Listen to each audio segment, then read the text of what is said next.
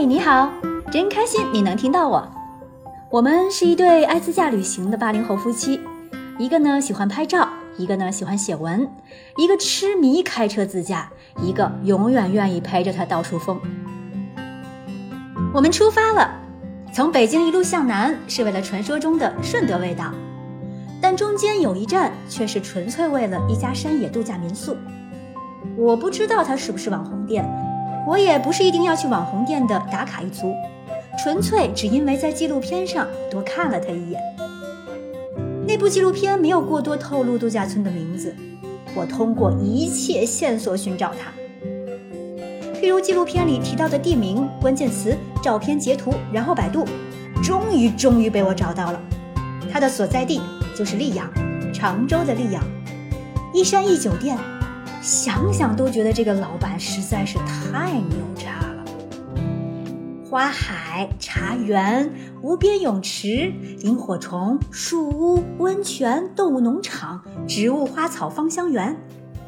哇，里面的一切童话感都吸引着我，想要前往。于是要求胖叔一定帮我加入这一站。临近出发前，确定到达的日期，预定交钱，然后肝儿颤了一下。这一晚的价格，多少还是要颤一下的吧。说话进入溧阳了，不宽的马路，双黄线被漆成了彩虹色，好像开始有了那么点儿童话的色彩了。虽然是做足了心理准备，但是到达的那一刻还是让我们惊艳了。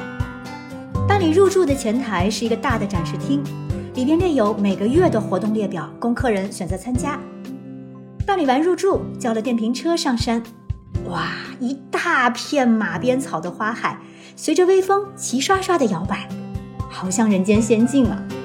蝴蝶、蜜蜂在花丛里起舞，一个个忙碌而欢快的精灵。在花丛间穿梭来往，瞬间充满了那种自由的、令人沉醉神往的勃勃生机。这时候，坐在电瓶车上的我闭起了眼睛，深呼吸。阵阵的幽香袭来，挑逗着你的味蕾，沁人心脾呀，太舒服了。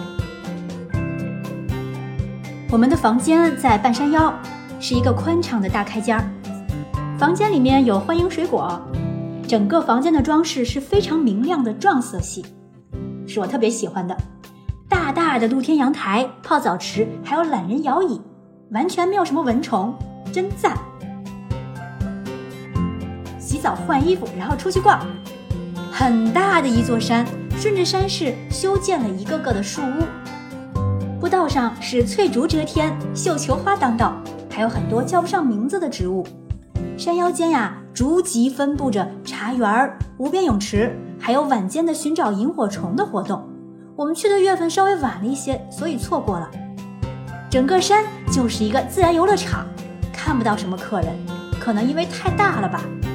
那我就是山大王。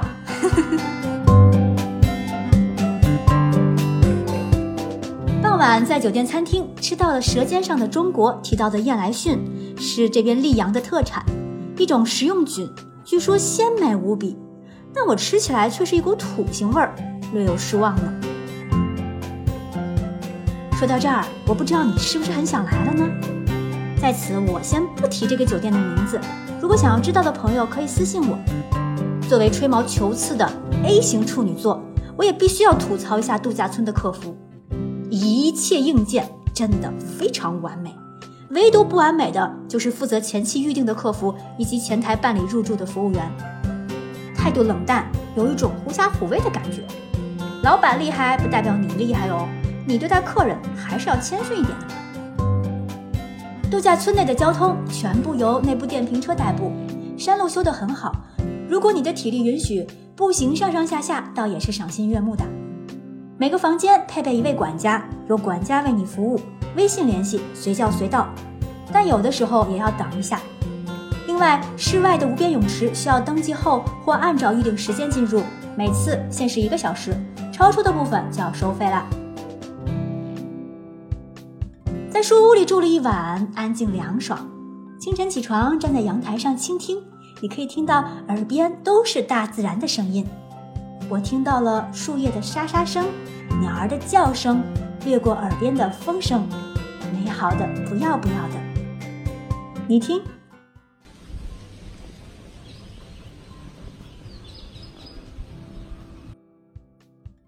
下山走到马路对面，就是一家不小的动物农场了，非常的干净，也有人行步道，两侧都是小雏菊花的装饰。